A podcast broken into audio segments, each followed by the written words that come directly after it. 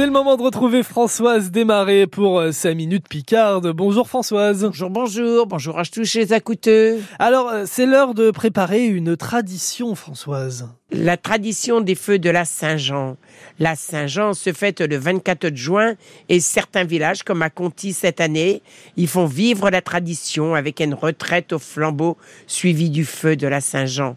Il y a une ambiance de fête du casse grâce à de la musique populaire dans toute la pour préparer le feu de la Saint-Jean chez Thieu de Saint-Leu, les petites Saint-Leu. Ils alouettaient de porte en porte pour récupérer tout ce qui se brûle, touche beau, des caillelles, des chaises, des fenêtres berzillées, des fenêtres cassées, et préparer un cabotin en paille, et en le brûlant, on faisait mourir, on faisait mourir tous les maléfices.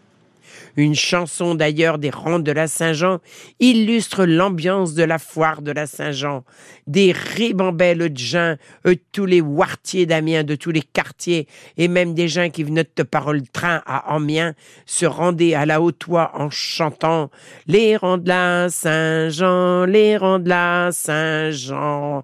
Et c'était un événement à ne pas rater sur Amiens. La tradition des feux de la Saint-Jean est liée à des croyances, à des superstitions. Un amoureux arrivait à sauter par-dessus pour assurer à son amoureuse son amour pour toute l'année et les cendres réparties dans les boues, dans les champs, préservent des récoltes. Ah, quelle belle histoire, Françoise. Bon, moi, je ne retiendrai qu'une chose, c'est votre partie de chant. Les rangs de la Saint-Jean, nana. J'aime, j'aime beaucoup. Je retiendrai ça, en tout cas.